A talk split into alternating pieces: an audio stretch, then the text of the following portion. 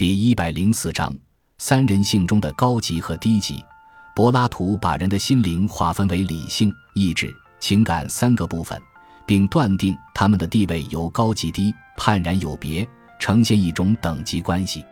自他以后，以理性为人性中的最高级部分，遂成西方哲学的正统见解。后来也有人试图打破这一正统见解，例如把情感、卢梭或者意志、费希特提举为人性之冠，但是。基本思路仍是将理性、意志、情感三者加以排队，在其中选举一个统帅。能否有另一种思路呢？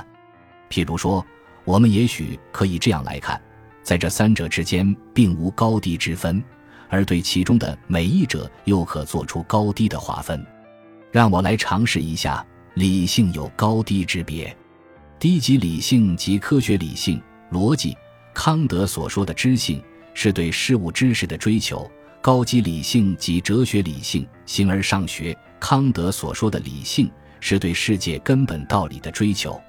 意志有高低之别，低级意志是生物性的本能、欲望、冲动，归根到底是他律；高级意志则是对生物本能的支配和超越，是在信仰引导下的精神性的修炼，归根到底是自律。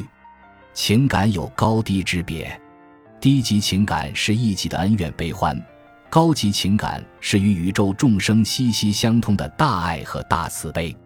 按照这一思路，人性实际上被分成了两个部分：一是低级部分，包括生物意志、日常情感和科学理性；一是高级部分，包括道德意志、宗教情感和哲学理性。简言之，就是兽性和神性，经验和超验。丝毫没有新颖之处，我只是想说明，此种划分是比之情义的划分更为本质的，而真正的精神生活必定是融之情义为一体的。感谢您的收听，本集已经播讲完毕。喜欢请订阅专辑，关注主播主页，更多精彩内容等着你。